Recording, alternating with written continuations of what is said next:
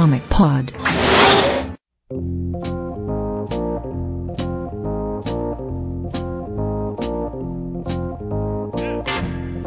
What's up, como você mais posso, número 80 e meio, 80 e meio, sou muito mal. Eu sou o Matheus Cagil, estou aqui com o José, Oi. o Luiz Alberto Tudo bom? e o Vlad. Fala. E estamos aqui para os comentários e meios da último Comic Pod, Comic Pod 80, em que a gente comentou uh, as consequências do 11 de setembro nas HQs e na cultura pop. Vou começar aqui com um comentário do Ed Ferreira, que ele disse: O importante no relaunch da DC é que ficou estabelecido que os super-heróis se revelaram há apenas 5 anos, ou seja, após o atentado. Com certeza isso deve ter pesado na decisão de rejuvenescer os personagens e comprimir a cronologia. A gente falou isso no cast?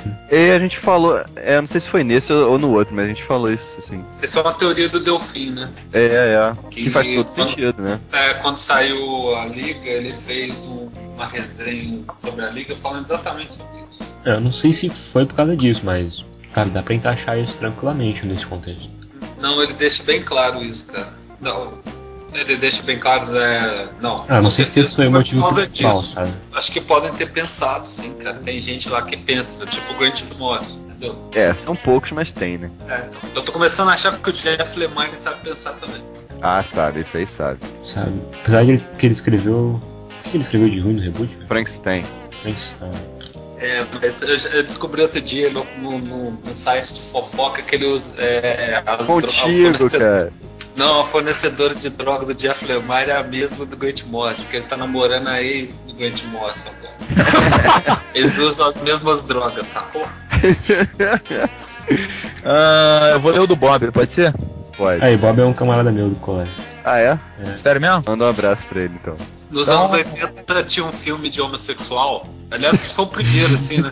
Que chamava Bem-vindo ao Lar Bob. Bem-vindo, Bob.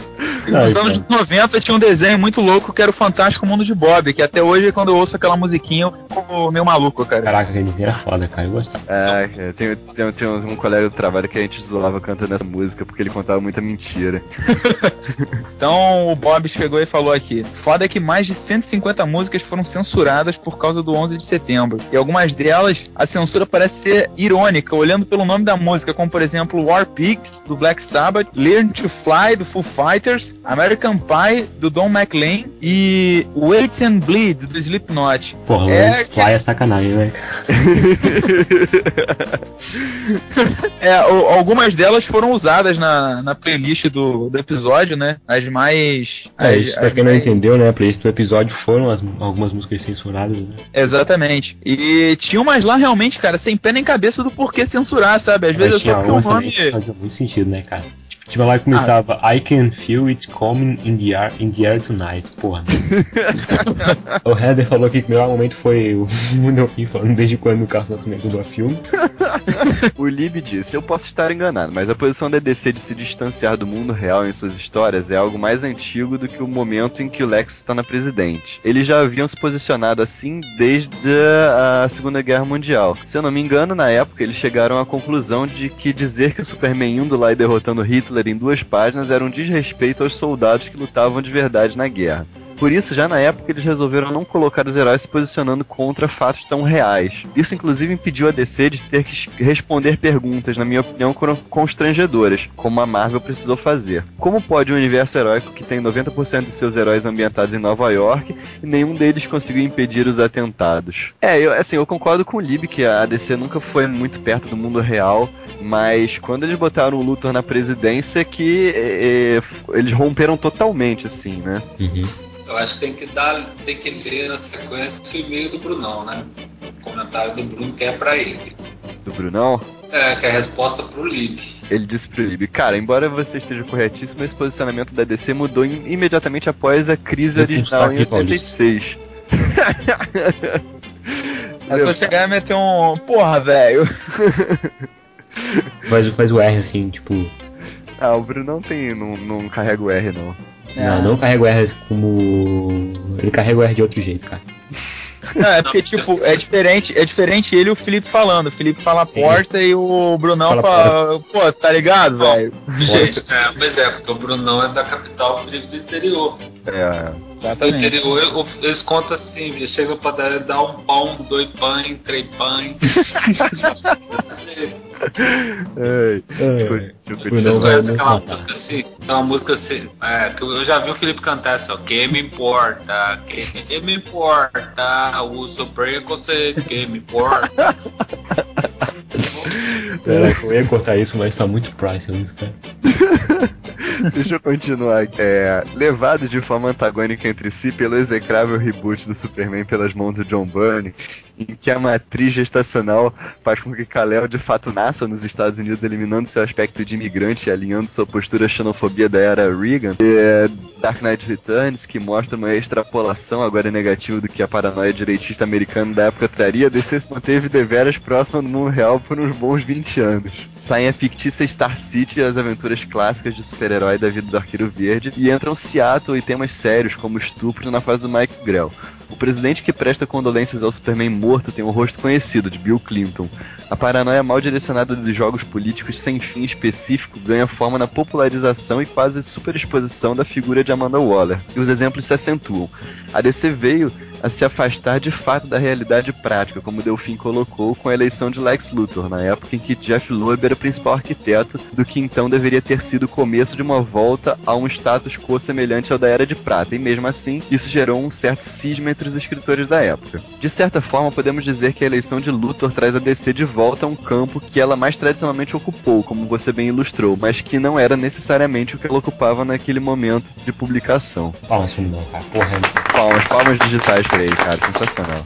Caiu uma lágrima aqui agora, cara. então eu vou ler mais um comentário aqui do Ed Ferreira, que o Rod deixou passar quando ele leu o outro do Ed Ferreira, que ele diz: Uma outra coisa. Alan Moore diz que os super-heróis encarnavam a ilusão de intangibilidade do povo americano, mas com os atentados a ilusão, essa ilusão foi desfeita. Por isso ele acha que agora os super-heróis não têm muito futuro. Sob esse ponto de vista, a abordagem de Grant Morrison de retornar, de retornar às raízes do Superman parece bastante acertada. Ao invés de proteger o status quo, mentalidade pré-atentado, ele existe para causar mudança em tempos difíceis, mentalidade pós-atentado. Pois é, cara, aquela história do não foi pensado, não foi pensado, cara, quando você vê o Morrison voltando nesses argumentos da década, lá do começo de 38, onde a, a, primeira, a grande crise de 29 ainda afetava muito os Estados Unidos, você vê que tem um. Foi pensado, né, cara? Nem tudo é tão gratuito assim. Né? O Ricardo falou o seguinte: o tema caiu muito bem e serve tanto para refletir o posicionamento das editoras após o atentado, como a relevância que o quadrinho pode ter em momentos como esse, uma vez que sua liberdade de expressão não seja tolhida por interesses políticos e financeiros.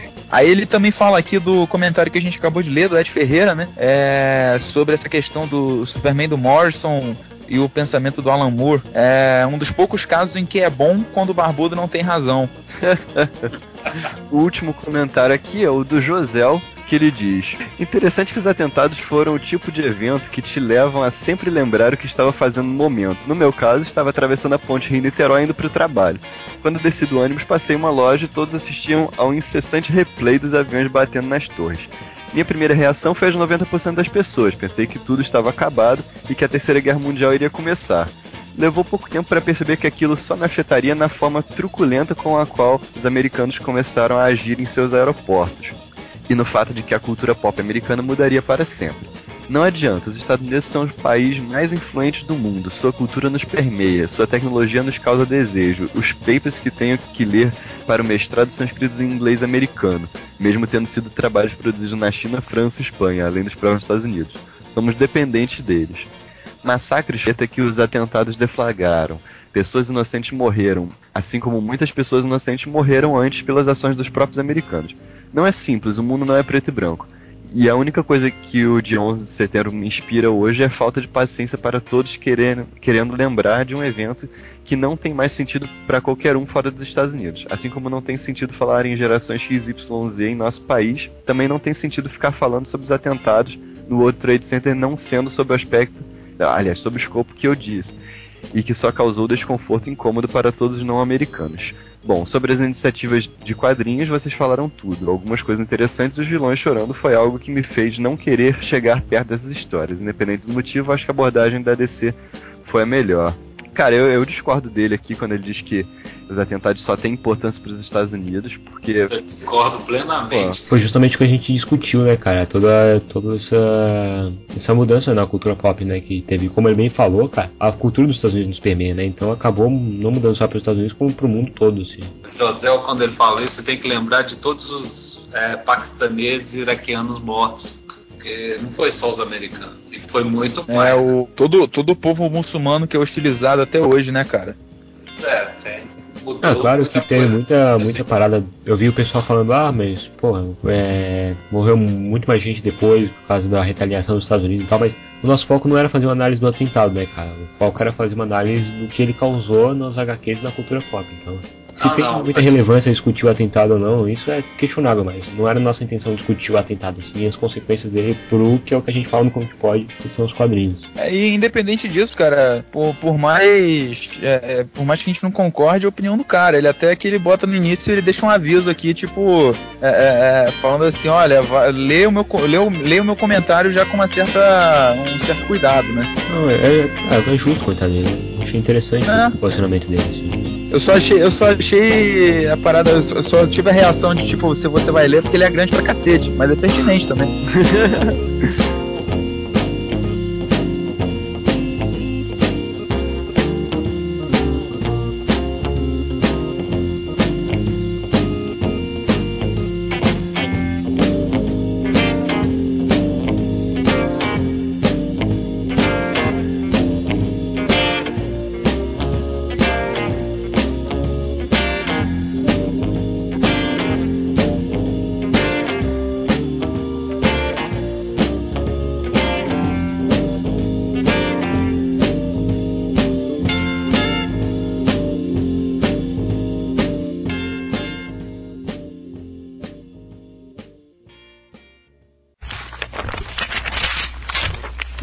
bancas. Bom, nas bancas de hoje, bem rapidinho aqui, eu trouxe a Vértigo número 21, porque é a Ai, estreia. ai, ai, ai, ai, ai. que foi, cara? Ai, ai, ai, ai. Tô comemorando, cara. Ah, tá. Se tivesse mandando eu parar. Porque é a estreia de Joy o Bárbaro, de Grant Morrison e Sean Murphy. É, mas a história é muito legal, cara. é Muito divertida, assim, muito gostosa de se ler. E vale, vai muito, vale muito a pena. Vai ser um- vão ser oito edições, né? É uma minissérie, não é série regular. Então, no E- lugar de Vikings, né? É, entrou no lugar de Vikings. Eu li, eu gostei muito da arte desse cara, o Sam Murphy, a arte é muito bacana, ela é bem, assim, bem dinâmica, né? E é legal que ele pode ficar procurando vários easter eggs, assim, tem, né? Procurou, ali tem o Batman, tem o Robin, tem um monte de gente que aparece com easter egg. Tem, tem, é, tem o Batman, é. na- Nos, nos bonequinhos tem um monte de gente, né? É, tem os Transformers, tem o Lobo, sabe? Tem. É, Pode ficar horas ali olhando, vendo o personagem dos bonequinhos. é muito legal, cara. E a história, assim, é só a primeira edição, né? Mas, pô, parece ser muito boa, assim, tem muito potencial. É a primeira vez que eu leio, o pessoal fala muito bem dessa história. E é E é escrito pelo nosso patrocinador, né? Então comprem. Isso aí. E o resto tem Hellblazer, que é mais ou menos, né? Casa É, dos Mistérios, que é mais ou menos também. Scalpo, que tá muito bom. Scalp é sensacional e Vampiro Americano é muito bom. É, não tem nada de ruim assim na revista. Eu, eu, inclusive, é um dos únicos mix que eu continuo comprando, porque, sabe, tem as coisas medianas, tipo Hellblazer e Casa dos Mistérios, mas não tem nada de ruim no mix. Assim. É verdade. Eu gosto desse mix. E a Vertigo tá custando R$ 9,90. Então, pera, o Luiz quer falar a parada que ele compra na minha mão. Ah, é, é. Foi mal. Oi, ah, é. Não, é que eu comprei coisa pra cacete na Bienal e atualmente eu tô lendo uma, um encadernado do Sargento Rock, que é a ópera gráfica que tinha lançado há uns anos atrás.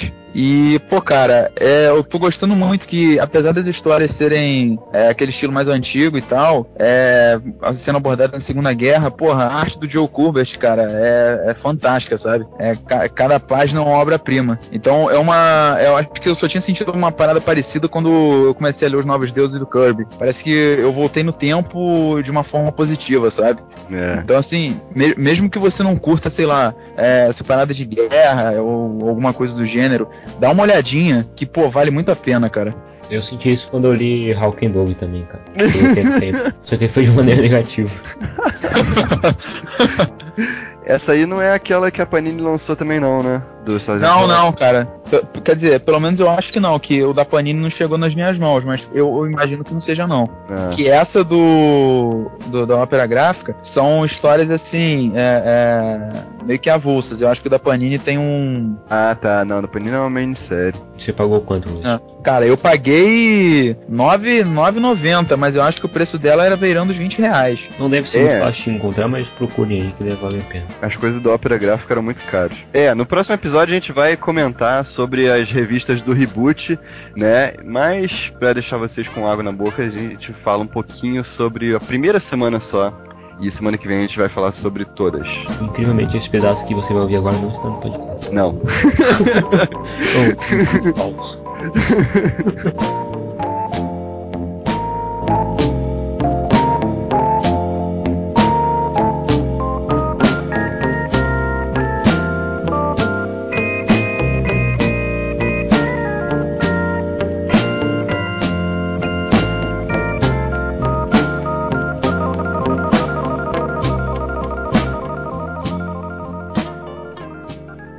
Vocês gostaram de Liga da Justiça Internacional, cara? Eu Não. gostei, eu achei divertido. Pô, Ah, achei foi engraçado. demais, cara. Eu não achei engraçado, cara. Eu achei, eu achei que ficaram muito forçadas as tiradas que eles tentaram colocar ali. É, eu acho que foi pastelão, sabe? A gente tá acostumado com pastelão, não foi, foi outra coisa. Ah, não, de e o, o boa. Eu, argumento, cara, o argumento, nossa, eu não gostei, cara. Ficou muito é, a, ridículo o a argumento. história é bem fraquinha mesmo. Foi, foi muito. Tudo que a gente reclamou na Liga, do, na Liga da Justiça, nesse episódio, no- na Internacional, aconteceu, assim. Foi uma bosta. que, que a história na Liga da Justiça demora a acontecer. Na Internacional acontece, deslancha de uma vez, é uma bosta, sabe? É, corrido, sabe? Ah, vocês leram Super Choque? Li, li. Puta, foi a única que eu não li ainda, cara. Não ah, eu achei fraca também Super Choque, cara. Eu achei. Ah, é? achei tranquilo, assim. Tá meio assim. Mais ou menos. Sei lá, tá meio bobo o texto. Não, não achou meio bobo, cara? Não, não achei não, achei meio na média, assim. lá, o texto tá meio muito estranho pra mim. Não me soou muito bem aquele texto. Mas o que eu achei mais fraco mesmo foi o Mac, cara. Ó, o Mark, é o Kate Giffen paga de Jack Kirby e roteiro a merda. Próximo. Isso eu tive coragem. Eu até foliei, cara, mas. Pô, é o Dandilho, né, cara? Ah, cara, eu, escrito, cara. eu achei fraco, mas assim, o, o Arqueiro Verde é muito pior, sabe? Ah, não, cara. Eu achei o concordo, muito eu mal escrito, concordo. cara. Ver Arqueiro Verde por quê? Pô, velho. Aquele vídeo eu acabei não vendo ainda, viu? Ele, Ah, ele faz nada. questão de te falar tudo o que tá acontecendo que tu pode ver nas imagens, cara. É o Chris Claremont escrevendo, né, cara? É a mesma coisa. Agora, a, a tralha maior ali, eu acho que a maior decepção foi o Mac mesmo. É. O Ma Não, ah, foi arqueiro. tá legal, cara. O cara. texto tá horrível. Sem. Arqueiro, cara. Porque a arte não é nada demais, o texto é de fuder a alma. Eu É, não peguei pra ler do arqueiro. Eu sei que. É, Ah, não, de era o boa, cara. Todas as boas fases do arqueiro é o cara mais da esquerda e ou ele tá muito sem grana, ou o lado do playboy dele é nulo, sacou? Aí vem essa merda, cara. O cara transforma ele num playboy, então transforma ele no Tony Stark, né, cara? Não saco. É, isso. É, Tony Stark. Isso é patético. Agora, a melhor coisa pra mim ali foi Animal Man e Star Wars. Ah, não, cara. Para, Rapina e Columba. Cara, Rapid Colombo parece, sei lá, cara, é um universo bizarro, né? Acho que está no. Não, não dá, cara. Porque Ah, não é mesmo não, que o cara. texto, A o texto história podia é ser excelente, cara. Mas não dá pra levar a sério com aquela arte, cara. O problema, cara, é que o Liefeld vende pra caralho, velho. Então não dá pra Vende, falar cara, é. Agora me explica como, cara. Como que ele vem pra caralho? Ué, cara, ele Bizarro, tem cara. fã, bicho. Ele tem fã, cara. Eu já, eu já briguei, já discuti com a gente no- na internet por causa disso, cara. Que o cara defendia e acreditava que o negócio era bom, cara. Sabe Tem que é gente- Ele tem a mesma cara, velho. Não, Ele, ele tá desenhando há 30 anos e ele não aprendeu a desenhar outra cara, cara. Liefeld Ah, é, é a- o- é a é mesma o dos pessoa, né, quadrinhos, né? Não, os, os planos dele de desenho são iguais sempre, cara. Você pode ver que tem sempre dois caras, né, que estão conversando, aí tem a metade da cara de um e a metade da cara de outro, E as sabe? caras são iguais, né? Só muda o É cabelo. Metade da cara de um e a outra metade da cara dele, né? Porque a cara É diferente, né? E aí, vocês gostaram do Homem Animal? Eu gostei, foi a minha favorita animal. da semana. Daquela página 15 a 18, em preto e branco e vermelho, aquilo lá virou mitologia já, cara. Pode apostar. Homem Animal é o melhor gibi do relaunch até agora. Eu já esperava um negócio foda, assim. Acho que fui eu aqui, não sei se fui eu que falei, que o, o, o Lemaier era o cara certo pra, pra pegar aquela mitologia toda do Morrison, mas é, eu não esperava gostar tanto do gibi, cara. Cara, eu, eu, eu, fiquei tipo, de eu- caído. eu fiquei trolando as pessoas que, tipo, um monte de gente na minha lista, e, e no universo HQ e tal, tem gente que nunca ouviu falar do Lemaier lá, sabe? E eu falando, não, o melhor gibi desse relaunch vai ser do Lemaier, vai ser do Lemaier, vai ser do Lemaier. E, meu, e, e todo mundo leu o Animal Man, e todo mundo ficou, ó. Daí eu falei, eu avisei. Só que eu vou ser sincero, eu avisei, mas eu achei, eu achei que ia ser foda, mas, meu, que desenhista é aquele também, né, meu? Uns enquad- os enquadramentos que ele dá são.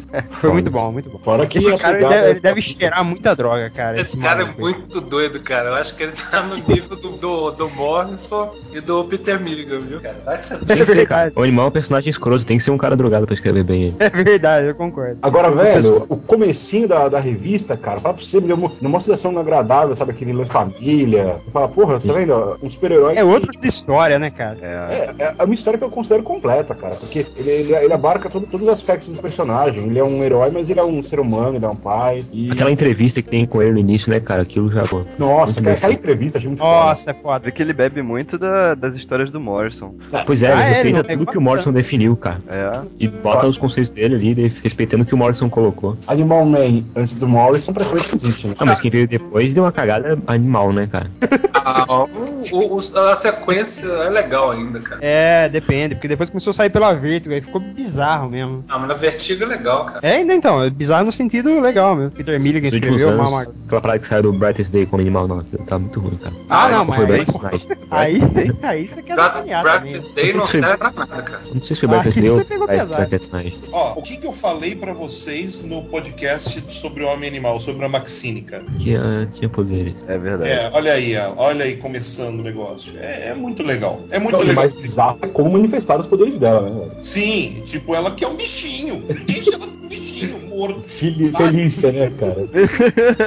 Coisa interessante é que agora que não tem absolutamente nada a ver com nada, mas esse lance da Maxine ter poderes, inclusive, é, foi um dos motivos pelos quais o Joe Casey ficou puto com a DC, assim. Porque o Joe Casey disse que. é, o Joe Casey deu uma declaração logo depois que ele saiu da DC, por causa de uma confusão aí com Superman e Batman, e ele tava falando que na DC é uma merda porque tudo demora, tipo, anos pra acontecer, assim. Você apresenta um projeto e passa por 800 editores antes de aprovar e não aprova e muda isso e muda aquilo. E ele tinha ah, mandado uma proposta para um título chamado JLA Academy. Aqui ia ter o- os dois filhos do Homem Animal, sendo que só a Maxine tinha poderes, o Damian Wayne, é, a filha do Roy Harper e os filhos do Wally West, treinando meio que em segredo e tal. E, tipo, isso foi e voltou, foi e voltou, foi e voltou, foi e voltou, tipo, durante um ano e meio, assim. E não saiu do papel. E quando eles estavam pensando em sair do papel, ou seja, mais seis meses para se começar a produzir, saiu o primeiro número de Avengers Academy. Aí ele falou: Ah, quer saber, velho? Foda-se, eu vou pra concorrência, porque lá eles fazem as coisas. Ah, mas ia ser uma coisa meio Novos Titãs, né? Não sei se dá muito certo. É, ia ser quase um Young Justice. É. Que durou 60 edições e só foi cancelado por birrinha do Didio. Então, Tá falando de Homem Animal, eu vi uma entrevista esses dias atrás com o Jeff Lemire, não, não lembro, não vou lembrar em que site que foi. Ele, ele falou três coisas que, que são chave pra entender essa, o, que, o que ele tá querendo fazer com essa, essa proposta para o animal. A primeira é não negar nada que o Morrison fez, ele vai usar tudo que for possível, vai respeitar tudo que for possível. É, a segunda coisa é que não é um gibi de super-herói, ele vai usar o super-herói, o fator super-herói do Homem Animal como uma ferramenta, mas a temática dele vai ser terror, vai ser terror psicológico. Tá declarado na primeira página, cara, que não é um gibi de super-herói, quando ele reproduz a, Exatamente. a página de entrevista da Time. Meu, é sensacional aqui. Não, pe- pera um pouquinho, precisa mais do que a capa. A capa que tem ele ali com aquelas raízes de sangue saindo dele, cara, formando um tronco de árvore em cima. Não, é, embaixo é, todos os é, animais, aquilo cara. sistema circulatório. Mas você deu um- a, a intensidade que aquilo dá de terror, cara, psicológico. Sim, claro. E quando isso aparece nas páginas internas, é, é, é lindo, cara. É lindo. É um chute daquele das você fala, melhores meu concepções. Eu, eu diria, inclusive, cara, que o Lemaier pode estar eh, fazendo as coisas de um jeito tal que não negue nem a fase do Delano, cara. Que é uma fase mega Uhum. polêmica, a última fase. Com as várias mortes do Homem Animal, lembra? Lembro, lembro. eu notei isso na, na escrita do Lemaier, assim, também, que ele é. Ele é. Não é só questão pode respeitar, ele, ele tá mostrando uma certa reverência ao que veio antes, assim. Agora, uma coisa Saiu que eu pirei foi com o. A dinâmica que foi proposta com o John eu achei muito foda, cara. Achei muito Pô, boa. cara, eu, eu fiquei meio decepcionado. Acho que eu tava com uma expectativa tão alta que não foi tanto assim, sabe? É, Eu aquela gostei, coisa, né? cara. Muito grande expectativa, maior tombo, né? É, expectativa pro final de Lost, sabe?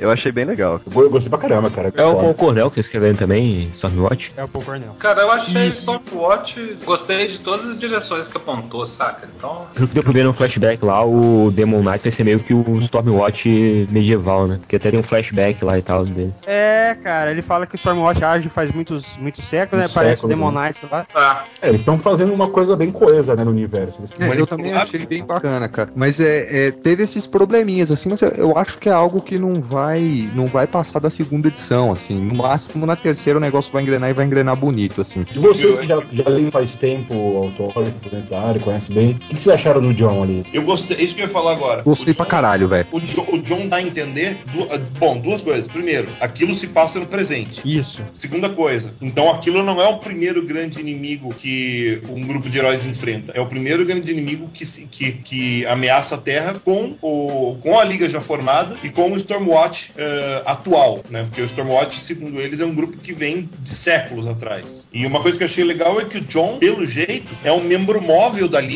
sabe? Então, mas deu a impressão que ele saiu da liga meio puto, né? Sim, mas ele. Pelo que entendi, ele tá tem ali, um lado- não ele tá? tem um lado público da liga, e tipo, quando ele não quer, é, tipo, ele tem que, fazer, tem que fazer uma coisa que vai contra os, os parâmetros de ação da liga, ele age pelo Stormwatch. E como ele pode ser que é- qualquer pessoa, qualquer herói, né? Como a gente já viu na fase Bloodwind dele, então não tem crise. Não, é, assim, o que é genial porque porque é algo assim que pode com certeza limpar aquela imagem que ele tem de super-homem de segunda. É, isso. Ó, agora o que eu acho legal foi o diálogo que gerou isso, que ele fala assim, né? é, você gasta o seu tempo é, resolvendo pequenos crimes. E nós precisamos de você para ajudar a salvar o mundo. Eu sou conhecido em alguns lugares como um herói, mas eu posso a forma quando eu preciso ser um guerreiro. Eu faço isso com Stormwatch. Isso que eu achei muito foda. Ele tá na liga ainda e ele sabe que tem algumas coisas que a liga não, não tem o suficiente para resolver, e com isso ele resolve junto com o Stormwatch. Exatamente. É E, é, e se falando de design, cara, eu adorei as orelhas novas dele, velho.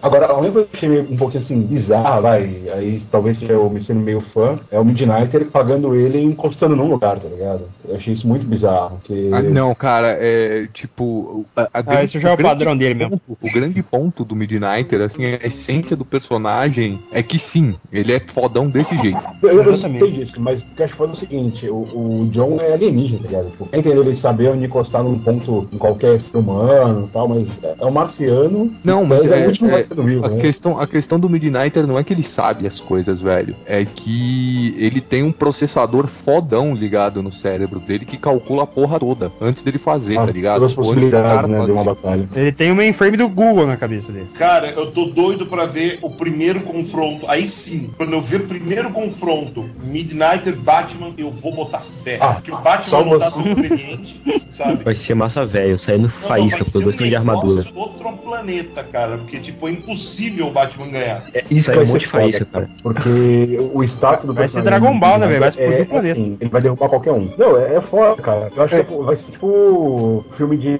de luta de, de personagem famoso. Assim, os caras começam a lutar, vão sair na porrada, se debulhando, até uma hora que eles vão parar pra cara e falar, peraí, a gente tá lutando por quê, tá ligado? Ah, porque ele tá filha da puta, então a gente vai pra trás dele. É, tem como- tecnicamente, tecnicamente não é impossível, assim, se preparem porque o nível de nerdice desse comentário vai passar dos 9 mil. Nossa senhora, já fiquei assustado agora. O Midnighter já foi derrotado antes com um pulso eletromagnético localizado, que basicamente desativa os implantes dele. Tipo, Assim, Ah. Se o Batman eh, souber da existência do Midnighter e souber quais são as capacidades dele, ele com certeza vai pôr uma porra dessa no cinto de utilidade, entendeu? Porque é aquela velha história. O Batman com tempo de preparação mata até o Galactus. nossa, o Batman tem que chamar o acesso, então. Então, esse é o ponto que eu acho interessante, porque assim, é, se surgir um confronto entre os dois, o Victor com preparação é que falou, ele será que é o beleza, ele é fodão, ele consegue, ele prepara. Mas se sair na porrada ele vencer o Midnighter, ele vai ficar aquela coisa de porra, né, o Midnighter é o fodão, é o fodalhão master, ele tá prevendo o Batman assim, que é outro fodalhão master. Pra evitar qualquer conflito, a solução mais viável pra, pra eles é fazer isso que eu falei, é pegar, eles vão sair na porrada, vão se estrebuchar, tá ali, sabe? Provavelmente um vencendo, aí um vai perceber que, sei lá, ou eles estão tendo controle mental de alguém, aquela velha soluçãozinha de Deus Ex Machina, tá ligado? É, o inimigo vai aparecer depois. Eles vão falar, opa, peraí, a gente não tem que sair na porrada nós dois, vamos quebrar a cara daquele outro cara lá que é o, o filho da Cara, da história é, mesmo. sinceramente, assim, é, depende do quão, do quão disposta a DC tá a vender o Midnighter como fodão, assim. Porque quando eles querem vender um personagem como fodão, fodão master, eles preservam isso. Se você reparar, a Lady Shiva no pós-crise nunca foi derrotada pelo Batman no braço. Pelo menos não pelo Batman sozinho, assim, só com ele trapaceando. O Exterminador idem e a Sim. Cassandra Ken idem, até resolverem sabotar ela. Então é um negócio que depende. Depende do quanto eles querem vender o Midnighter ou não. É, depende- vai depender muito de como a história se rolar e de, de qual for o motivo que vai fazer eles entrarem em combate, né? Porque eu penso assim, o, pelo menos o Batman é aquele cara que ele vai falar, pô, não vou sair na porrada com esse cara aí, sabe? De graça, só pra, pra vender quadrinho. eu acho que o motivo pra, pra ele sair na porrada de repente vai ter que ser um plot muito bem feito que vai acabar caindo nisso, sabe? Algum vilão manipulando a situação. Eu não vejo como eles vão sair numa porrada só por uma discussão ideológica, do tipo, ah, eu torço pro Corinthians, eu torço pro Palmeiras, tá ligado? Não vejo isso. Flamengo. É, não vejo como isso, isso acontecendo de uma maneira é, bem, bem frugal, sabe? Uma coisa boba. Tem que ser uma, uma, uma história bem estruturada. Pelo contrário, vai ser aquele tipo de história assim, ah, beleza, aconteceu pra vender quadrinho, mas é totalmente desconsiderado na cronologia. E eu acho que a DC não quer fazer mais isso. Então, pegando, olha, agora vocês fazem parte do universo. É, só não ficou coeso no monstro do pântano na hora que o Superman falou que ele já morreu, né? Mas até aí tudo bem. É, a gente tem que esperar ver o que vai acontecer ainda, né? De repente eles vão dar uma explicação pra isso, não sei. Tô achando que é um pouco de um erro, cara, porque cada revista parece estar se passando num tempo diferente, sabe? Que leu há muito tempo, Ah, isso não é problema, mas assim, pro leitor mesmo. novo, cara, Algumas Eu- estão mesmo. Quem morreu? Não, maioria. tava a moça do quase todas É estão o em tempos Superman, que ele diferentes, cara. fala, ele Ué, fala mas- pro Alec Holland que ele já morreu, né? Só Não, que, assim, como que eles vão encaixar num período de tempo tão curto, né? Ah, não, mas já falaram que isso já tava dentro já, ué. Ah, Ele pode falaram. morrer na próxima edição de Action Comics, cara. Vai estar na cadeira elétrica lá e tal. É, então o Monstro do Pântano no- no- é, é um dos personagens que eu considero menos herói, né? O personagem não é tanto herói. Ele, é, ele tá envolto em crise cósmica, crise da Terra, saca? É aquela coisa, ele tá caminhando, vai, pro que tá acontecendo de fato no mundo dos heróis, né? Quando acontece uma coisa que cruza os caminhos, tudo bem, até, até vai parceria, mas no geral ele, ele é centrado nas questões dele, né? Não é uma questão de herói que cai na mídia, que salva a gente. É, eu achei mais, foda no Monstro do Pântano, cara, que o clima do, do quadrinho, as cores, o desenho, tá muito naquele esquema de uma coisa dark, uma coisa densa, mas nem por isso abusando do tom de cor preta, sabe? Aquela coisa de quadrinho escuro, sujo, pra dar esse tom psicológico de uma coisa densa. Que com tá meio fora, assim, do universo todo, cara, é meio na porra. Não, não tá, cara. Porque aparece um, um- um maluco voando lá, sabe? Eles inseriram no, universo. Não, isso, mas isso não faz muito sentido naquele universo ter aquela parada de menopausa, sabe? Não parece ué. encaixar direito com tudo que acontece antes. O Roy eu achei legalzinho, nada excepcional, assim, mas daorinho. Mas Manowar tem um grande problema. Manowar tem o problema de ter uma história backup com os É, Navy pô, aquela história não faz o menor sentido no fim, cara. Não faz o menor sentido aquela história do Jonathan Varkin, ah, mas é importantíssimo Manowar porque Manowar é a única história até agora e talvez seja a única história do relaunch que vai tratar de um legado. É o neto do Sargento Rock. Não, mas, Man of War é maneiro e tal, mas se não achar o seu nicho, vai ser cancelado com certeza. Tudo bem, Vai. mas só que eu acho muito mais fácil você achar o nicho tratando de personagens envolvidos em guerra atuais, soldados atuais, em guerras atuais. Porra, o roteirista é o Ivan Brandon, cara. O, o, o Brandon também tem essa postura de, de, querer, de querer assuntos polêmicos. É, é muito possível que ele que, que, que essas guerras sejam internas dentro dos Estados Unidos. E isso vai ser um negócio muito foda, muito foda, se acontecer mesmo. É, sei E lá, a mulher mano, misteriosa lá, cara. Você não tá achando Ah, que ela é uma parada pra uma mega saga, cara? Eu tô pensando muito que vai ser uma mega saga Ah. com ela, cara, porque não eu tô mais pra achando que ela é assim, o, cara. o reset do reboot, tá ligado? Ela não é Não, o não, reset se fosse reset, ela- ela... estaria mais escondida, cara. A DC quer que o pessoal veja ela, cara. Ela não é, ela não é o reset do reboot inteiro, velho, nem fudendo. Ela é o reset do que der errado no reboot, cara. Assim, quando chegar Ah, a sim. hora de ter, Perfeito. ter a mega sim, concordo saga e, e falarem nós vamos consertar a linha temporal porque nós fundimos as três linhas temporais e as coisas não estão consolidadas ainda, mimimi, mimimi, é, ela vai chegar e vai consertar o Ela que pode vem o de pouco, velho. mesmo.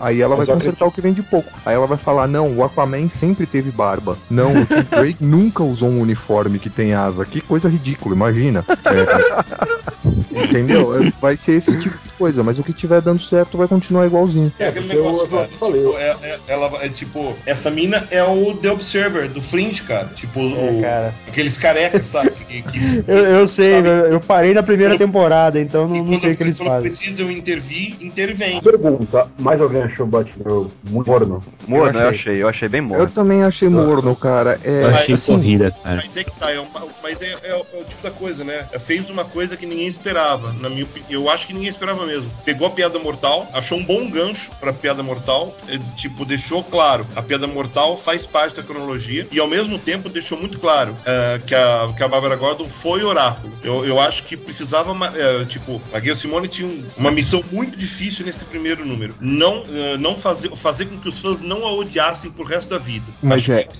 eu acho que essa missão ela conseguiu e ainda introduziu um vilão novo bacana. Cara, Agora, é, o que vai acontecer depois é que é o problema. Espero que espero que deslanche. Eu achei que é um gibi que tipo realmente é morno, mas é promissor pra mim. É, a grande questão mesmo. da, da Gayle Simone estar nesse título é justamente porque, assim, a DC pegou a Simone porque a, a Simone era a única roteirista na DC inteira capaz de emprestar qualquer credibilidade pra essa decisão. É, Eu, eu DC concordo bastante no- nesse ponto dela ter que fazer muita coisa em pouco espaço, né? E eu acho que ela é vítima do sucesso dela, né, cara? Porque ela conseguiu fazer uma coisa bem feita, só que bem feito nem sempre é aquilo que a gente para e brilha nos olhos, né, cara? Acabou de falar, nossa, que nem aconteceu em animalmente. Eu acho que Batgirl sofre do mesmo mal de Stormwatch. Ah, mas eu, eu achei muito legal, cara. Eu achei muito legal essa questão do trauma dela que, que, ele que ela colocou. Trauma da, da arma, sabe? Da, ela ficou paralítica, aí ela fica com esse trauma na cabeça. Quando o cara aponta uma arma pra ela, ela não consegue fazer nada, ela fica paralisada. Não, não, é que tá. É um vilão que sabe o ponto fraco dela. Ele aponta exatamente pro mesmo lugar e ela sabe disso. E quando a gente fala de pouco espaço, cara, a gente tem que lembrar que as revistas da DC diminuíram mais duas páginas, né? Sim, sim.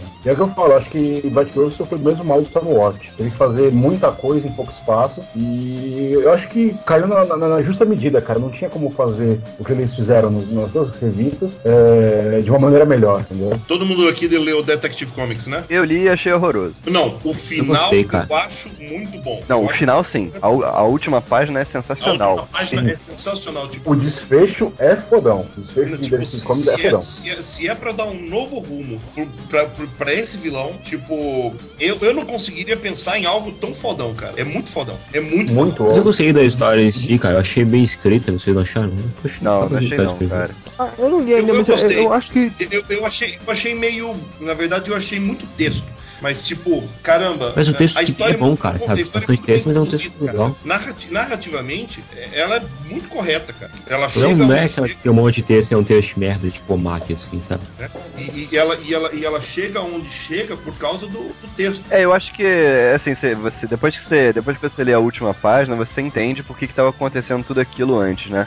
Agora, se você pegar só aquela parte, eu acho que é, é muito fraco. Sabe aquele, sabe aquele lance do, do, do Coringa do Heath Ledger? Que ele sabia exatamente em que ponto ele queria chegar. Quando você tá vendo uma, cena com ele e você sabe que 20 minutos depois vai estar acontecendo aquilo exato que ele sabia que ia acontecer 20 minutos antes. Esse planejamento muito temporal. Tá, Tá sempre tá- um passo à esse, frente, Esse né? Coringa incorporou isso, cara. É muito bom. Action. a action eu achei do caralho, velho. Eu gostei. Só achei bom, assim, não achei nada demais, cara. Eu, Cara. eu, eu achei do caralho que assim. Super foda, né, né, cara? cara? Super fodão aquele. Eu acho que, que o Morrison fez um negócio que ele raramente faz, cara. Peraí, peraí, peraí, peraí, continua. É, Eu, eu estou ouvindo o Bruno falar. É, o Bruno que odeia a fase do John Byrne, tá elogiando um tá elogiando um super-homem ainda mais fraco que o do John Byrne. ah, sim, mas um super-homem ainda mais fraco do, do que o John Byrne num, num mundo que não existe uma sociedade da justiça, né, velho? É tudo conceito. Se o super-homem, tipo, é o primeiro herói, ele pode ser o, o fracassado que for quando aparecer. Agora, no mundo que viu Lanterna Verde, Flash original, Doutor Destino,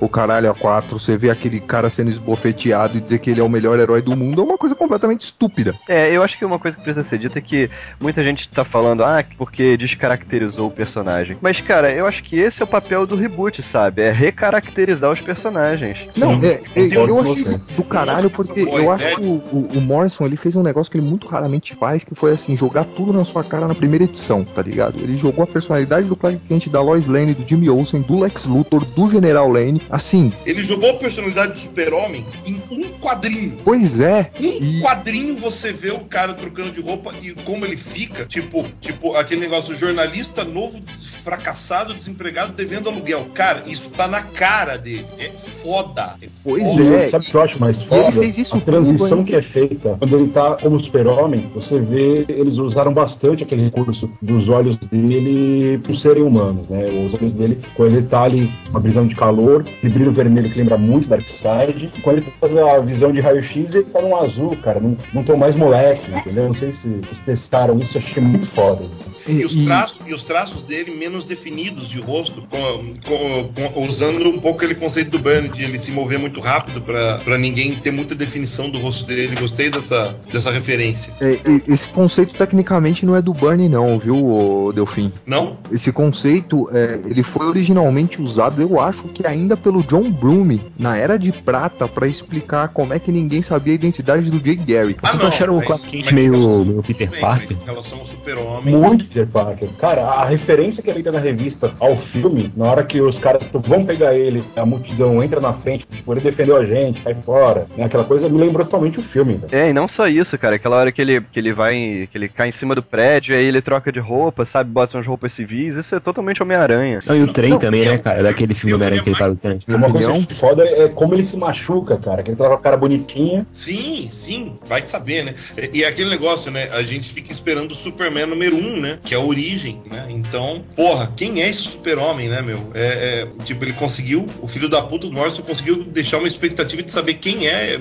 A gente tá curioso pra saber mais sobre esse cara. A gente, sim, tipo, um cara com quem a gente pode se importar de novo, né? Exatamente. E nisso tudo, é, detalhe. tem o detalhe que o gibi não para, né, velho? Não, É na correria da primeira à última página. Eu achei isso do caralho, assim. Só rapidinho fazer um parênteses sobre o Super-Homem. Vocês, vocês leram o Monstro do Pântano, vocês viram a roupa do Super-Homem lá, né? A roupa Sim, do super-homem funciona. Funciona, Lá- funciona lá, bem.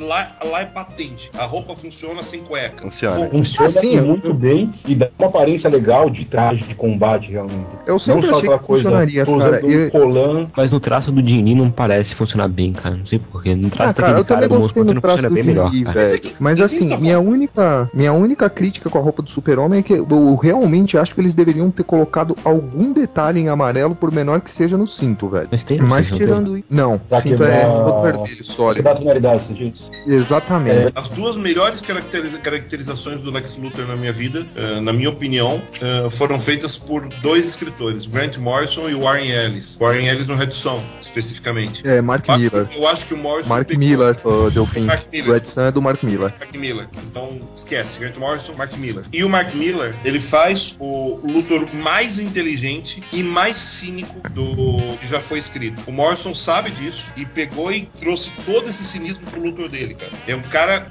pedante, petulante, que sabe exatamente os movimentos a se fazer, conhece psicologia de um jeito absurdo, conhece tudo de um jeito absurdo e entrega na mão do General Lane, super-homem, exatamente na hora que ele disse que entregar, às 8 horas. É um negócio todo, tipo, a construção da história é similar, inclusive, à construção que, eh, da, da história em Action Comics. Pois é, é, mas mais importante, a, a gente consegue tirar tudo isso do Luthor nessa primeira edição de Action Comics. Sim, sim. Quantas falas ele tem? Meia Tem dúzia? Sim, agora que é.